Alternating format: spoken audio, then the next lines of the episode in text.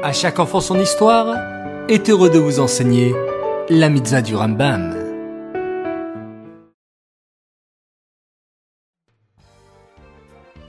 Bonjour les enfants, Bokertov, content de vous retrouver, j'espère que vous êtes en pleine forme.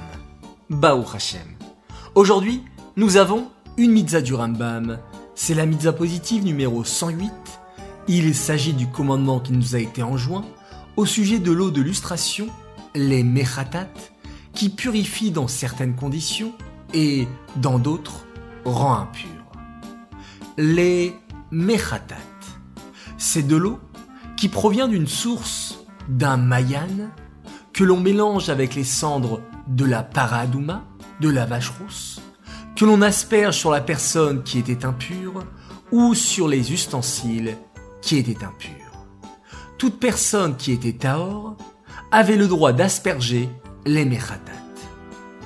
Mais quelle quantité d'eau fallait-il asperger pour rendre pur? La Torah nous dit que même une goutte suffit pour purifier tout ce qui est impur. Aujourd'hui, nous n'avons plus les mechatat et nous attendons avec empressement la venue du Mashiach afin de retrouver la pureté la plus haute que nous méritons. Ces mitzvot du Rambam sont dédiés pour la Refoua la guérison complète et rapide de Aaron David Alevi, Ben Menucha Odel Esther.